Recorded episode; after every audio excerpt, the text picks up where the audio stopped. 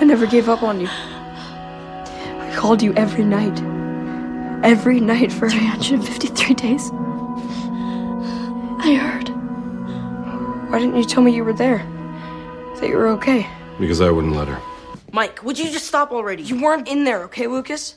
That lab is swarming with hundreds of those dogs. Emma dog! The chief will take care of her. Because she needs protection. Listen, dude, if a coach calls a play in a game, bottom line, you execute it, all right? Okay, first of all, this isn't some stupid sports game. And second, we're not even in the game, we're on the bench. Right.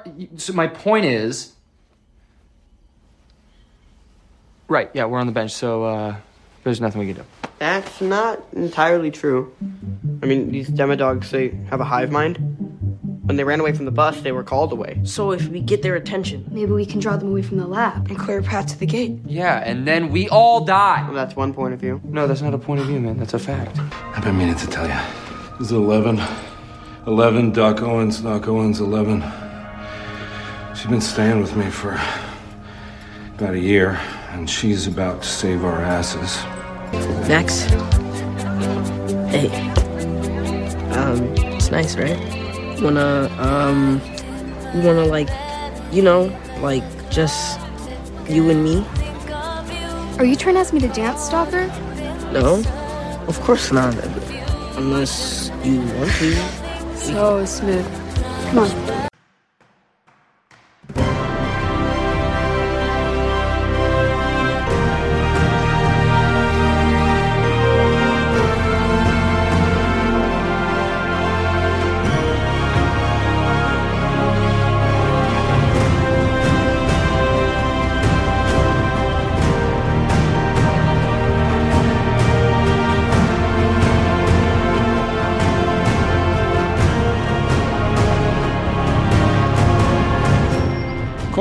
869, Eiponde. Hallo und herzlichen Glückwunsch zum 869. Komport, den ich am heutigen Freitag, dem 13. Mai 2022, Tag 133 in der KW 19 aufgenommen habe. Die Intros entstammen alle der neunten Folge der zweiten Staffel von Strangertings. Was ihr hier aber wieder auf und die Ohren bekommen könnt, sind diese Zitate aus einer Fernsehserie, der nächste Staffel äh, immerhin schon in greifbarer Reichweite ist, sondern wie der lieblichen drei Teile besteht aus zwei Teilen, wo ich politische Nachrichten der vergangenen Woche kommentierend betrachte, oder im dritten Teil technische Nachrichten der vergangenen Woche kommentierend betrachte, inklusive es gibt ein Bild von einem schwarzen Loch, was wir bisher noch nicht hatten. Was davon ihr konkret auf oder in die Ohren bekommen könnt, wenn ihr am Stück weiterhört, ist dann Teil 2, Politik, die zweite Hälfte an Politiknachrichten für diese Folge, nur echt mit Meldungen von unserer Regierung, ein bisschen was an Wirtschaft gibt's und wieder Corona in reichlich. 10 Grad. Angeblich wäre es Honey. Äh, ja, aber nicht hier. Hier ist es wirklich. Äh, cool Greetings. Die 10 Grad äh, Comfort Level 8. Wind macht 13 km/h und so West. Wir haben eine Visibility von 16 Kilometern. Oder Weser Pro behauptet von 6 Uhr, es wäre 11 Grad. Es wäre cloudig, feels like der 11. Taupunkt der 7, Humidität 78 Prozent, 10, 15,2 wäre der Druck oder gemessene 10, 9,2. Der Wind wäre irgendwo zwischen 7 und 15 km/h unterwegs. Dann fragen wir noch mal zwei Runden DVD. Ja, ich mal die Webseite. Da sind es 9,9 Grad, äh, 88 Prozent Feuchtigkeit, Wind 13 bis 17. Bewölkt. Ohne die App, die behauptet äh, von 6 Uhr 9,9 Grad. Kein Niederschlag, Wind 13 bis 17, 87 Prozent Feuchtigkeit, Taupunkt 7,9, Luftdruck 10, 14,8. So, It's 627. jawohl.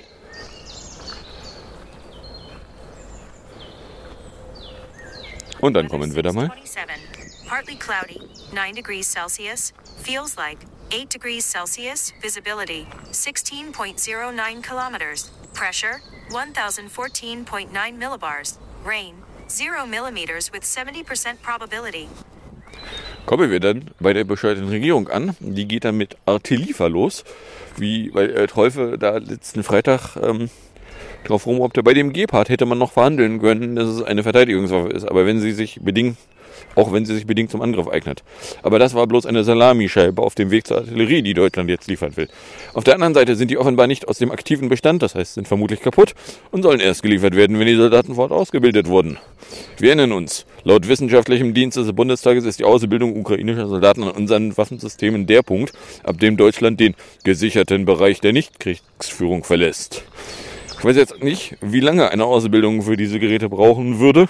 Bestimmt über einen Monat. Aber es klingt ein bisschen wie ein Kompromiss, bei dem man auf dem Papier waghalsige Risiken eingeht, aber in der Praxis nichts liefert, weil bis zum Ende der Ausbildung der Krieg vorbei ist. Ja, Äh, das wäre eine Hoffnung, die könnte man natürlich haben. Und dann äh, Funklochfunkfund. Äh, das, äh, die Mobilfunkinfrastrukturgesellschaft MIG hat offiziell ihren zweiten Förderaufruf veröffentlicht. Sie haben ein zweites Funkloch gefunden. Warum sie nicht einfach die Bevölkerung fragen, wo es denn so Funklöcher gibt? Bin mir sicher, die Bevölkerung könnte Funklöcher schneller ermitteln, weil die Bevölkerung schon weiß, wo die Schmerzen sind. Aber hey, äh, die haben also jetzt in, äh, in Möhnesee, Landkreis Söst, einer Gemeinde in North Rhine-Westfalen, einen äh, Standort ausfindig gemacht. Mit dem Mobilfunkmast sollen künftig rund 6-0 Haushalte und ein großer Ferienpark mindestens FIC Empfang bekommen. Naja, 3G-Empfang äh, macht ja auch keinen Sinn mehr. UMTS ist schließlich von den Netzbetreibern abgeklemmt. Den Standort haben wir mit Hilfe engagierter Ansprechpartner und AnsprechpartnerInnen im öffentlichen Landratsamt und in der Gemeinde gefunden. So, äh, der Witz ist, das ist jetzt das zweite Funkloch, was das Funklochamt tatsächlich gefunden hat. Das erste Funkloch, äh, was vom bayerischen Infrastrukturminister Andreas B. Scheuer gefunden, äh, beauftragt wurde, äh, das äh, ist rein zufällig in Bayern gewesen. Dass bayerische Minister irgendwie nur an Bayern denken, ist eine Behauptung, die ist ja voll böse. So, dann E-Prämitik. Bundesmautminister Wissing will einen Bericht zufolge die Kaufprämien für Elektroautos verlängern. Ein Blatt berichtet unter Berufung auf Regierungsgutachten, dass der Ferengi-Politiker die Zuscheiße für rein batterieelektrische Fahrzeuge oder Brennstoffzellenautos bis 2027 beibehalten wolle. Äh, Das wäre dann allerdings irgendwie äh, der Bevölkerung nur noch schwer zu vermitteln. Und äh, ja, er setzte sich angeblich auch für eine Ausweitung ein. Wer ein Auto mit einem Kaufpreis von maximal 40.000 Euro kauft, soll statt der bislang 6.000 Euro den Plänen zufolge 10.800 Euro Zuschuss bekommen. Bei teureren Fahrzeugen planet das Ministerium mit 8.400 statt der bisher zugesagten 5.000.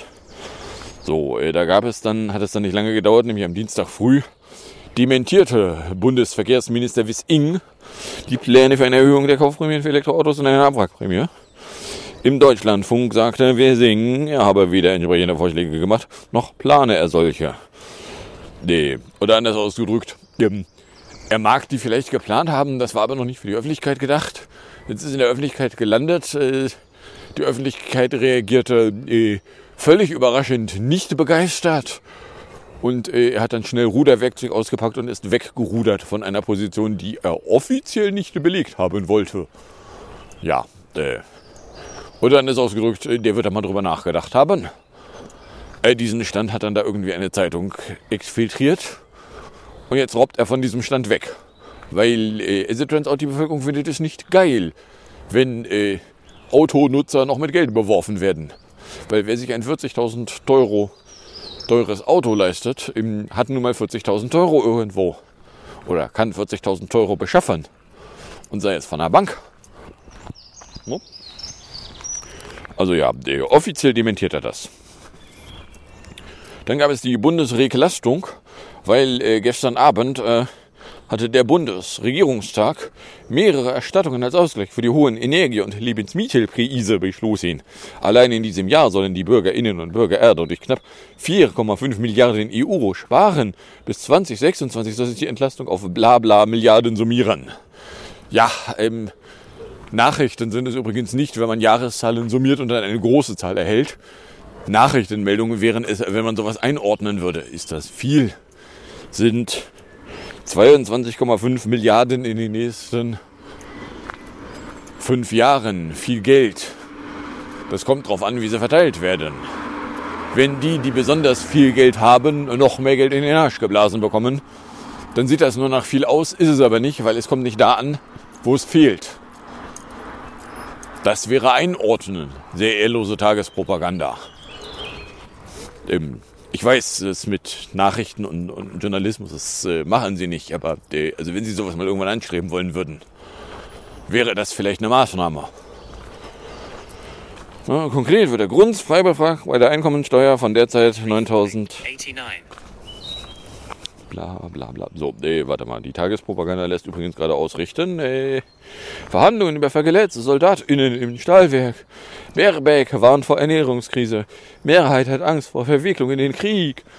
Äh, Gott, haben sie mal wieder irgendwie eine Propagandabefragung gemacht. wo ich ihre Propagandabefragungen hinwerfe, dem ich könnte es diskribieren. Äh, konkret wird also der Grundfreibetrag von 9.984 auf 10.347 Euro angehoben. Das ist aber natürlich erstmal was, was du an Einnahmen haben musst. Sind das jährliche? Sind das monatliche? Weil wenn es monatliche sind, dann äh, werden da nur die besonders Reichen entlastet. So, ey, oder anders ausgedrückt, ja, der, also das da ist was für die Reichen. Das ist ja schön, dass sie die Reichen entlasten. Die Reichen haben aber eigentlich eher nicht so das Problem, dass sie nicht wissen, wie sie ihre Mahlzeiten finanzieren sollen. Blä, blä, blä, blä, blä. Dadurch müssen alle Steuerpflichtige weniger Einkommensteuer zahlen und zwar rückwirkend bereits zum 1. Januar. Höhere Pendlerpauschale macht auch nur Sinn, wenn du mehr als den Pauschalbetrag steuerrechtlich absetzen kannst. Weil wenn du nur den Pauschalbetrag bei der Steuer angeben kannst, dann hast du den Pauschalbetrag. Da hilft das nicht. So, Vorzuschlag für Ärmere, Zuschuss für Hartz-IV-Empfänger. Ja, eine Einmalzahlung von 200 Euro. Das ist so ähnlich wie äh, nachdem Corona da bummelig ein Jahr im Gange war, dann mal einmalig irgendwie 150 Euro auf den Tisch gelegt wurden, wo ich auch nur sagte, so ja, wen wollen sie damit verarschen? Wird das dann eigentlich von, den, von der nächsten Zahlung wieder abgerechnet oder ist das Geld, was die wirklich bekommen sollen? Aber, also der. So, dann Energief. In Deutschland soll der Staat künftig leichter auf Energieunternehmen zugreifen können, wenn erhebliche bei der Versorgung drohen. Der Bundestag stimmte einer entsprechenden Reform des Energiesicherungsgesetzes aus dem Jahr 1975 am Abend mit den Stimmen der Regierungsfraktionen Sipperde, Grüne und Ferengi sowie den Linken zu. Die Nazi-Partei lehnte die Pläne ab. Die alte Regierung enthielt sich. So, und zwar Unternehmen, die kritische Energieinfrastrukturen betreiben können, dem Vorhaben zufolge bei Bedarf unter eine treue Handverwaltung gestellt werden. Als letztmögliches Mittel ist auch eine Enteignung von Unternehmen möglich. Was? Enteignung? Mit uns gibt's doch sowas nicht. Sagen Sie doch sowas nicht. Das kann doch gar nicht sein. Äh, ja. Da stellt sich mir dann noch die Frage, ist das was, was relevant auch vorkommt? Oder ist das was, was Sie da erst mal nur rumstehen haben? Dann aber niemals einsetzen, beziehungsweise äh, für den Fall, dass sie es dann bräuchten, dann erst noch wieder länglich debattieren müssen. Oder dann ist ausgedrückt, das sieht erstmal aus wie, sie schreiben da was ins Gesetz rein, beabsichtigen aber nicht, es einzusetzen. Und äh, ja, also man könnte ja mal einen konkreten Fall durchgehen, wie zum Beispiel, sagen wir mal, Gazprom Germania, die äh, Gerüchten zufolge von Gazprom aus Russland jetzt nicht mehr beliefert werden sollen. Der Staat hat Gazprom Germania schon übernommen. Und hilft das jetzt was, wenn da enteignet wird offiziell? Nicht wirklich. Übrigens, äh, nachdem vor einem halben Jahr hier der See abgesperrt wurde und vor einem halben Jahr tatsächlich in die da was von 1. April Phase dann äh, so richtig unverzeugt ist der See nicht. Aber so, das dazu. Kommen wir dann bei der Wirtschaftsecke an. Da gab es Buch Bundstraf. Es war nicht irgendeine Sicherheitslücke. Teils höchstpersönliche Daten von drei Millionen Kunden des Autovermieters Buch Binder standen Anfang 2020 wochenlang völlig ungestützt zum Abruf bereit. Und äh, nun, die Ursache dafür war ein profaner Konfigurationsfehler eines externen Barcode-Servers. Der hatte nämlich Port 445 mit dem Arsch ins Netz gelassen. Und äh, nun äh, ist ja die Frage, okay, was für eine Strafe hagelt es denn, wenn eine Firma zu doof ist, ihren Backup-Server nicht mit dem SMB-Share ins Netz zu blasen? Äh, würde man ja eigentlich erwarten, also das ist eine so triviale Konfiguration, dass äh, da total offensichtlich dass er nicht im Stand der Technik entspricht, dass die Strafe also entsprechend scheißen hoch sein müsste. Turns out, äh, es habe keinen Anlass bestanden, von Abhilfe bzw. Sanktionsbefugnissen Gebrauch zu machen. Maßgebliche Gegenstände äh, Umstände seien dabei insbesondere der Zurechenbarkeit des Datenschutzverletz der Datenverletzung zugrunde liegende Fehlverhaltens und umfassende und effektive eigenverantwortliche Abhilfemaßnahmen sowie die pandemiebedingt angestiegene Sanktionempfindlichkeit des Unternehmens. Amimimimimimi. Weil die jetzt nicht gigantisch viele Einnahmen haben, würden ihnen Sanktionen jetzt ernsthaft wehtun, deswegen gibt es gar keine Strafe. Wait, what? Es gibt für die haben einen Backup-Server mit dem Arsch ins Internet gestellt. Keine Strafe? Hallo? Die zugrunde liegende Argumentation dürfte selbst jene Juristen erstaunen, die das Datenschutzrecht sehr lax auslegen. Der Sachverhalt begründe, so die Behörde, grundsätzlich tatsächlich eine Verletzung von Artikel 32 der DSGVO. Sofern Daten ungeschützt im Netz liegen, geht die Behörde davon aus, dass diese auch abgerufen wurden. In einem solchen Fall unterliege es dann dem Verantwortlichen, also der Buchbindergruppe, nachzuweisen, dass dies nicht der Fall war, beispielsweise durch die Auswertung von Logdateien samt übertragenen Datenmengen. Kann der Betreiber des offenen Servierers aber nachweisen, dass es nur eine begrenzte, gegebenenfalls sogar individuell identifizierbare und damit spezifisch zu bewertende Anzahl von Akteuren gab, die den Zugriff auf die Daten gehabt haben, so sei das zu berücksichtigen. Durch Analysen des Netzverkehrs habe Birchbunder eine geringe Eintrittswahrscheinlichkeit eines Abrufs mit dem Zweck des Datenmissbrauchs ermittelt. Zur Erinnerung, sowohl CT als auch Zeitredakteure sowie unsere Tippgeber hatten mehrfach auf die Daten Zugriff, weshalb, die ganze, weshalb eine ganze Menge unterschiedlicher IP-Adressen in den Logdateien aufgetaucht sein dürften. Überdies könnten bei einem Angriff von Unbekannte die Logdateien nachträglich manipuliert worden sein. So, äh, na, oder ansonsten die CT formuliert da so, was? Wir haben da wochenlang auf den Daten rumhühnern können, weil sie das Loch nicht zugemacht haben. Und da gibt es keine Strafe? Weil äh, das würde der Firma ja schaden. Ja, die, Entschuldigung, die Daten ihrer Kunden ins Netz stellen, äh, schadet den Daten ihrer Kunden. Die. Dann äh, Kraft teuer. Das ist eine DLF-Meldung aus der Nacht zu Sonntag. Äh, die Preise für Kraftstoffe sind in Deutschland seit Beginn des Krieges in der keine stärker gestiegen als in nahezu allen anderen EU-Ländern. Geht nach Angaben der Partei Die Linke aus Daten der EU-Kommission hervor. Demnach wurde der Liter Diesel hierzulande bis zum 25. April um durchschnittlich 38 Kind teurer. Der Liter Super 95 um 23 Kind. Beim Diesel lagen nur Schweden und Lettland auf dem gleichen Niveau. So, oder anders ausgedrückt, so ja, also bei uns sind die Pre Treibstoffpreise tatsächlich mehr gewachsen, als eigentlich hätte erwartet werden können. Und vor allen Dingen auch mehr gewachsen als in anderen Ländern. Die Ausrede, das liege an dem bösen Krieg, lässt sich da dann nur noch sehr schwer mit aufrechterhalten, weil äh, der böse Krieg, äh, der ist ja auch in anderen Ländern wahrnehmbar gewesen. No, aber hey, da muss man nichts machen. Und dann äh, Flatterausweise ist eine Meldung äh, aus dem Heise-Ticker von aus der Nacht zu, Freitag, äh, zu, zu Mittwoch. Telekommunikationsanbieter dürfen nicht mit einer Telefonie-Flattrate fürs Festnetz werben, wenn es davon zahllose kostenpflichtige Ausnahmen gibt, auf die nicht klar und unmissverständlich hingewiesen wird, hat das Landgericht Koblenz in einem Urteil entschieden, auf das der Verbraucherzentrale Bundesverband als Klägerin hinweist.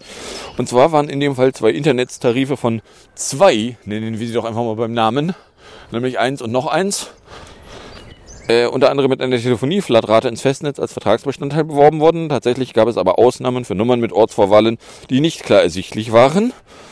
So, weil eine hundertseitige Liste an Telefonnummern, die nicht flatratiert sind, äh, heißt, du solltest nicht draußen draufschreiben, es ist eine Flatrate, sondern es ist eine Flatrate mit einem riesengroßen Sternchen, gilt nicht für alle Nummern, die du anrufen wollen könntest, ohne deine Privatperson erreichen zu wollen. Na, und zwar war da der Hintergrund der, dass äh, 1 Ampersand 1 irgendwie meinte, eine Telefonie-Flatrate für Festnetztelefonie verkaufen zu müssen, bei der aber äh, die Nummern von irgendwelchen ähm, Telefonkonferenzanbietern nicht flatratiert waren, sondern die hätten dann irgendwie Gebühren kosten sollen. Und naja, also es ist einigermaßen offensichtlich, dass dem geneigten Konsumenten nicht zuzumuten ist, eine hundertseitige PDF-Datei zu durchwühlen, ob jetzt nun eine konkrete Telefonnummer da drin auftaucht, wenn außen auf dem Vertrag draufsteht, es handelt sich um eine Flatrate. Weil als äh, informierter Kunde kannst du von einer Flatrate erwarten, dass die eben Nummernbereiche und nicht einzelne Nummern ausnimmt. So, und da hat jetzt also das Gericht gesagt, so ja, stimmt. Stimmt, da hat die Verbraucherzentrale einen Punkt. Man kann den Kunden nun wirklich nicht zumuten, da eine hundertseitige Datei regelmäßig zu durchwühlen, regelmäßig zu aktualisieren, weil da ein Telefonieanbieter meint, eine Flatrate mit einer so langen Ausnahmeliste verkaufen zu müssen. Jo. So, Gaskraine. Mittwoch früh. Die Bundesregierung rechnet nicht mit Engpässen aufgrund der angekündigten Einschränkungen des Transits russischen Erdgases durch die Ukraine. Weil, äh, wenn der Putin den Gashahn zudreht, wenn der Putin den Gashahn zudreht, heißt er Zelensky und sitzt in der Ukraine. Äh, das wiederum finden wir aber geil. Äh, hätte Putin das gemacht, hätten wir es nicht geil gefunden. Weil, müssen Sie wissen, unser regelbasiertes äh, Gesellschaftssystem, äh, die Regeln gelten nicht. Die gelten irgendwie spannenderweise immer nur für die anderen. So, der Zelensky ist einer von uns. Nee, Entschuldigung, das ist ein fucking Schauspieler. Ei. Dann Landwirtzeuger. Die Erzeugerpreise für landwirtschaftliche Produkte haben sich im März im ersten Monat nach dem Kriegsbeginn in der Ukraine um 34,7 Prozent verteuert. Das dürfte in der Inflationsrate irgendwann auch wieder auftauchen. Ob es jetzt als 34 Prozent Inflation tatsächlich auftaucht, ist äh, schlecht vorhersagbar. Aber wenn die Erzeugerpreise bei Landwirtschaftsgedöns um signifikant mehr als die Inflationsrate steigt, dürfte die Inflationsrate dem folgen. Weil die Erzeugerpreise werden dann irgendwann Verkaufspreise von Landwirten, die werden dann Einkaufspreise von anderen Firmen, die werden dann Verkaufspreise von anderen Firmen. Guck mal, das werden Endverkaufspreise. Na, also die Steigerung werden die Firmen natürlich alle weitergeben. Ist zumindest von auszugehen. So, das war die Wirtschaftsecke. Kommen wir dann bei Corona an. Da hätten wir hier aus der Nacht zu Freitag Risen-KI. Das Roland-Koch-Institut hat seine Risikobewertung der aktuellen Corona-Lage in Dumpfland um eine Stufe gesenkt, gab die Behörde in ihrem Wochenbericht bekannt. Demnach schätzte das RKI die Gefährdung der Bevölkerung nun insgesamt als hoch nicht mehr als sehr hoch ein. Das RKI erklärte, der Gipfel der aktuellen Corona-Welle sei klar überschritten. Hospitalisierungen und Todesfälle nehmen weiter ab. Der Infektionsdruck sei insgesamt allerdings immer noch sehr hoch. So, ja, oder dann ist ausgedrückt, sie haben das verkündet, was interessierte Beobachter aus den öffentlichen Statistiken schon erahnen konnten. Natürlich gehen die Infektionsraten runter. Wir haben ja schließlich auch nach Ostern. Es ist wärmer. Zugegeben, es ist noch nicht ganz so warm, wie es hätte sein können. Es gab schon mal Jahre, da war es zu dieser Zeit viel wärmer. Aber es ist wärmer. Die Leute neigen jetzt nicht mehr dazu, sich zwingend drinnen in geschlossenen Räumen zu treffen, sondern tun das auch wieder mehr so draußen, wo Infektionswahrscheinlichkeiten ohnehin geringer sind. Mal ganz davon abgesehen, dass man dann auch begründet die Vermutung haben kann, dass eine vielleicht nicht ganz so kleine Anzahl Bevölkerung in der Zwischenzeit irgendeine Form von Immunität entwickelt haben könnte. Sei es die dumme Bevölkerung, die meinte, die Immunität sich nur vom Virus holen zu müssen, sei es, dass die Impfungen bei irgendwas in 80 Prozent der Bevölkerung mit mindestens zwei Dosen eingeschlagen sind, beziehungsweise dann bei irgendwas in 60 Prozent mit auch noch einer dritten Dosis. Übrigens, äh, schmackhaftes Detail, was ich auch so nicht mitgekriegt hatte. Die Amis hätten wohl J&J äh, die Zulassung entzogen. Zu in Afrika würde J&J nicht verkauft. Ja, ist vielleicht Johnson, Ampersand Johnson für die aktuelle Variante doch irgendwie nicht so ein geiler Impfstoff. Sind vielleicht die Vektorimpfstoffe sowieso weniger geil als oft. Ja, aber hey. So, dann äh, Stikim 4. Der Vorsitzende der stinkenden Impfkommission, äh, stinkenden Impfkommission, Mertens, fordert Ältere und Menschen mit Vorerkrankungen dringend zu einer vierten Impfung gegen Covid-19 auf. Ja, frei bis Penny, nämlich auch frei bis Penny. Hm. Da haben wir ein Schild. Was steht denn hier auf dem Schild? Zu weit. Anlieger Gewerbepark. Okay. Welchen Gewerbepark meinen die, wenn hier in dieser Richtung auch ein Schild steht? Dann meinen sie ja hier nicht die Straße. Hm. Ja. Also jedenfalls äh, der, der STIKO-Chef empfiehlt, äh, ältere und Menschen mit Vorerkrankungen mögen sich doch noch eine vierte Impfung verpassen lassen. Der Haken an äh, vierte Impfung ist, die paar Studien, von denen ich mitbekommen habe, sagen, naja, also eine vierte Impfung hat jetzt nicht irgendwie einen gigantischen Vorteil gegenüber den bisher drei Impfungen, so, dass also die Wahrscheinlichkeit eher überschaubar ist, dass das irgendwie für eine Allgemeinheit empfohlen werden könnte. Oder anders ausgedrückt, ja, also du kannst jetzt Leute, die, die irgendwie in, die, die, die jedes bisschen Hilfe für ihr Immunsystem brauchen können, denen kannst du auch noch einen vierten Peak reinhauen. Aber ob das jetzt irgendwie gigantisch was verbessert, so richtig klar ist es nicht. Also der, schlicht und ergreifend. So, übrigens, Baustand, die haben, äh, also stand letztes Wochenende, bin ich hier auch hier unten einmal lang, so frei nach dem Motto, naja, am Sonntag wird hier ja keiner gucken. Äh, habe ich mir mal angeguckt, so ja, die machen hier tatsächlich den Fußweg einmal komplett weg, um mutmaßlich da auch noch ein Stückchen Straße mit dazu zu packen. Oder wenigstens Parkbuchten. Vielleicht ist da auch eine Bushaltestelle mit bei, ich weiß es nicht. Das eine Ding sieht aus, als könnte da auch eine Bushaltestelle draus werden.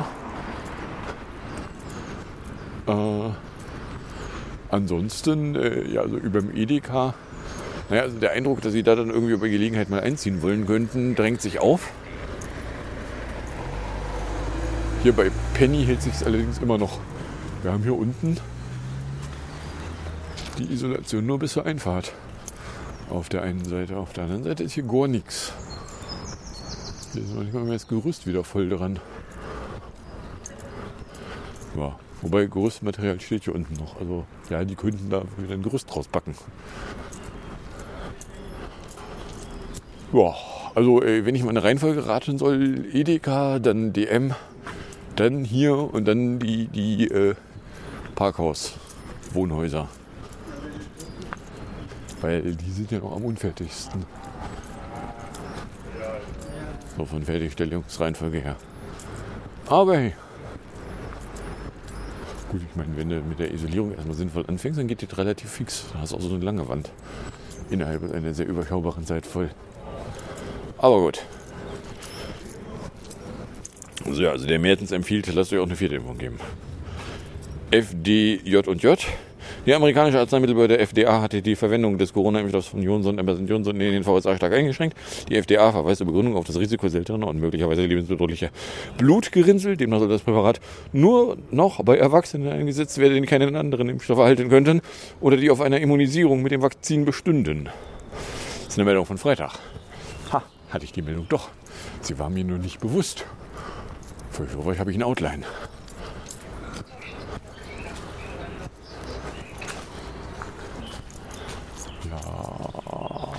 So, was haben wir hier so an Baustelle? Also das ganze Geklinker hier beim DM ist abzüglich der Türen, die immer noch nicht installiert sind, wo dann auch entsprechend die Isolierung nicht bis ran reicht.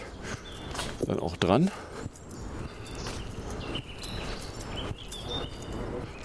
Die fetten Plastikplanen, die sie hier runterhängen lassen, wo mir nicht klar ist, wozu die gut sein sollen, aber okay. Vielleicht möchte der Klinker nicht nass werden. Entschuldigung, so möchte die Außenschicht vom Gebäude. Du bleibst die Außenschicht vom Gebäude. Ja, gut, egal.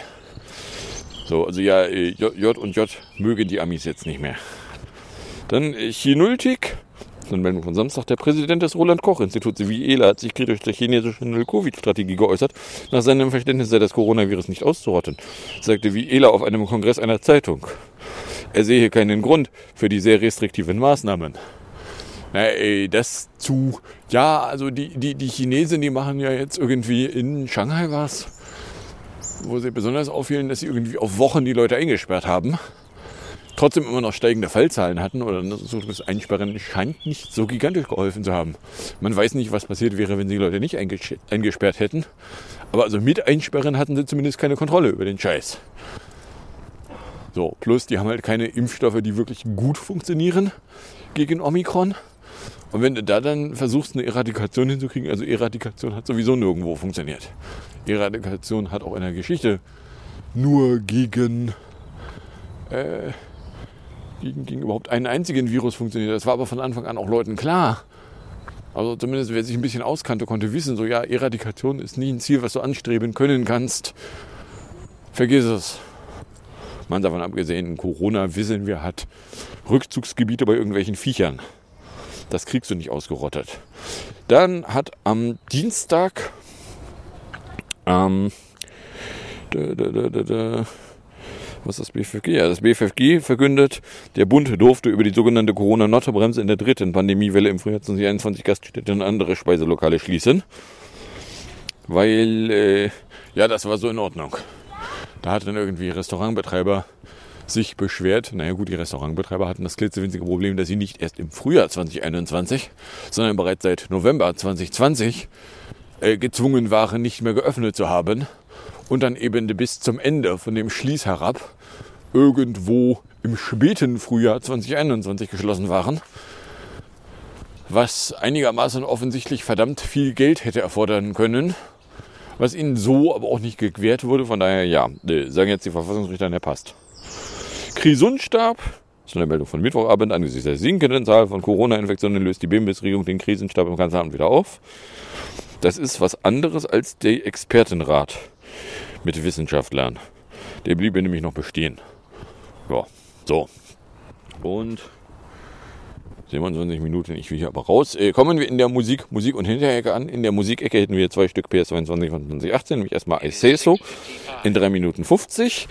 Dann Daut in 2,38 und dann gibt es vom schönen Morgen vom 2. Mai den Küppersbusch zu Waffenlieferungen in 4,56. Weil letzte Woche gab es den Küppersbusch auch noch zum Runterladen. So, und dann sage ich erstmal danke fürs Anhören, fürs Runterladen, nicht so sehr fürs Streamen, für den Fall, dass es euch überkommt und ihr irgendeine Form von Reaktion in meine Richtung loswerden wollen würdet, dürftet ihr das tun, indem ihr einen Tweet at Kompot oder eine Mail an copyblog.gmail.com verschicktet. Dann wünsche ich euch viel Spaß mit den zwei Stück Musik und dem Outro und bis zum nächsten Mal, wenn ihr nichts dazwischen kommt.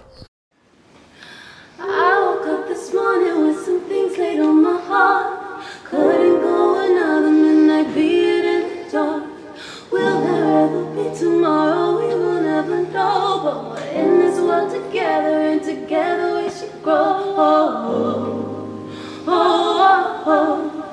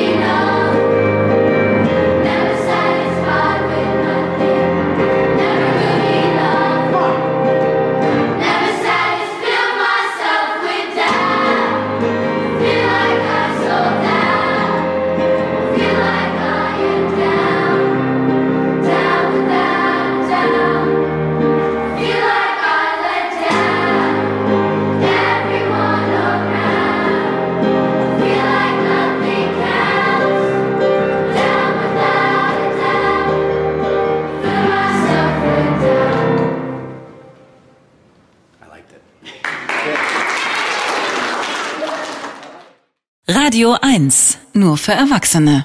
Alice Schwarzer, Ranga Yogeshwar, Reinhard May, Lars Eidinger und Martin Walser. Sie und noch viele weitere Prominente haben in einem offenen Brief Bundeskanzler Olaf Scholz aufgefordert, keine schweren Waffen an die Ukraine zu liefern, weder direkt noch indirekt. Sonst könne Deutschland zur Kriegspartei werden und es drohe ein Weltkrieg. Alice Schwarzer hat diesen offenen Brief im RBB Inforadio verteidigt. Es ist keineswegs garantiert, dass die Ukraine das gewinnen kann. Vielmehr ist es unwahrscheinlich. Aber bis dahin gibt es sehr, sehr viel tote Menschen in der Ukraine und viele zerstörte Städte. Bundeskanzler Scholz solle sich deshalb für einen Waffenstillstand einsetzen. Die Ukraine und Russland müssten einen Kompromiss finden, den beide Seiten akzeptieren könnten, ist der Vorschlag von Alice Schwarzer. Der ukrainische Botschafter in Deutschland, Andriy Melnik, warf den Unterzeichnern schon vor, nichts aus der Geschichte gelernt zu haben. Eins ist klar. Der Montagskommentar mit Friedrich Küppersbusch. Journalist und Medienunternehmer, schönen guten Morgen. Hallo, guten Morgen. Morgen. Sind diejenigen, die Waffenlieferungen in die Ukraine befürworten, tatsächlich Kriegstreiber? Was für eine Perspektive, an die wir uns da gewöhnt haben, gar nicht über die Argumente nachzudenken, sondern äh, direkt zu sagen, Ihr Argument passt mir so wenig, ich nenne Sie lieber persönlichen Arschloch. Anton Hofreiter, der komplett freidrehende Grüne, sagt, äh, dieser Brief macht eins zu eins russische Propaganda. Konstantin Kuhle, MdB, FDP, die Position ist Wahnsinn. Jan Böhmermann fasst es zusammen, der Verlust an Intelligenz äh, wäre ausweislich dieses Briefes nach einem Atomkrieg eher gering. Und dann werden die ganzen Twitter-Kommentare zitiert. Das sind keine Intellektuellen. Und was man da merkt, merkt, ist, es geht direkt geradeaus ad personam und nicht ad rem, also zur Sache, wie äh, ein anderer großer Twitter-Gott Arthur Schopenhauer sagen würde. Und das verbindet äh, übrigens diesen Brief mit einem anderen von Jürgen Habermas, 92 Philosoph und Soziologe, der mehr oder minder etwas filigraner die gleiche Argumentation vorträgt, aber entweder wegen Alters oder wegen intellektueller Größe ähm, hier nicht für das Bashing in Frage kommt. Hier werden Argumentationen vorgetragen, die den russischen Bruch des Völkerrechts kritisieren, die von der politisch-moralischen Pflicht vor der aggressiven Gewalt nicht zurückzuweichen sprechen, also zumindest ein Notwehrrecht anerkennen, aber doch sagen, so der Brief Emma, es gibt zwei Grenzlinien, nämlich das kategorische politische und moralische Verbot der Eskalation zum Weltkrieg und wir selber treffen eine verantwortliche Entscheidung, wenn wir schwere Waffen liefern, über das äh, menschliche Leid, über die Zerstörung in der Ukraine. Wir werden hinterher nicht sagen können, ja, der Zelensky wollte das ja, sondern das sind moralische Entscheidungen. Und in eine ähnliche Richtung argumentiert Jürgen Habermas.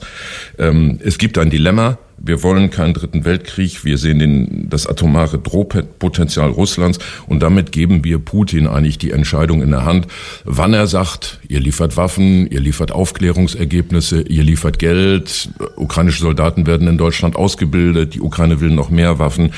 Ähm, wann Putin kann aus eigener Macht entscheiden, aha, so jetzt ist die Schwelle überschritten. Ich betrachte das als direkten Eintritt des Westens in den Krieg. Und das macht uns ein bisschen ohnmächtig. Und deswegen sagt Habermas, wir können eigentlich nur nach konstruktiven Auswegen suchen. Jetzt haben wir die Reaktion vom Bundeskanzler gerade gehört. Muss Olaf Scholz erst angeschrien werden, damit er mal laut und deutlich wird und äh, die Situation quasi verteidigt oder die Vorgehensweise? Er hat ja da einen, äh, einen Pazifismus aus äh, der Luft gegriffen, aus der bebenden Luft bei der Maikundgebung ähm, und hat gesagt, na ja, respektiere ich, dass es solche Positionen gibt, immerhin, ähm, aber ich, ich muss anders handeln. Und jetzt einmal was sagen, was Scholz nicht sagen kann. Er hat einen Amtseid geleistet, Schaden von der Bundesrepublik abzuwehren. Und das heißt, dass er im Grunde bei jeder Patrone, bei jeder Handgranate und erst recht bei jeder schweren Waffe jeden diplomatischen Kanal ausnutzen muss, um abzuschätzen, um einzuschätzen, welche Folgen wird das haben. Das heißt sogar, dass er die zerstörten und von der anderen Seite zerstörten äh, Kanäle nach Russland nutzen müsste, um zu sagen, was bedeutet das, wenn wir so handeln. Das müssen wir von ihm verlangen, sonst sind wir tot.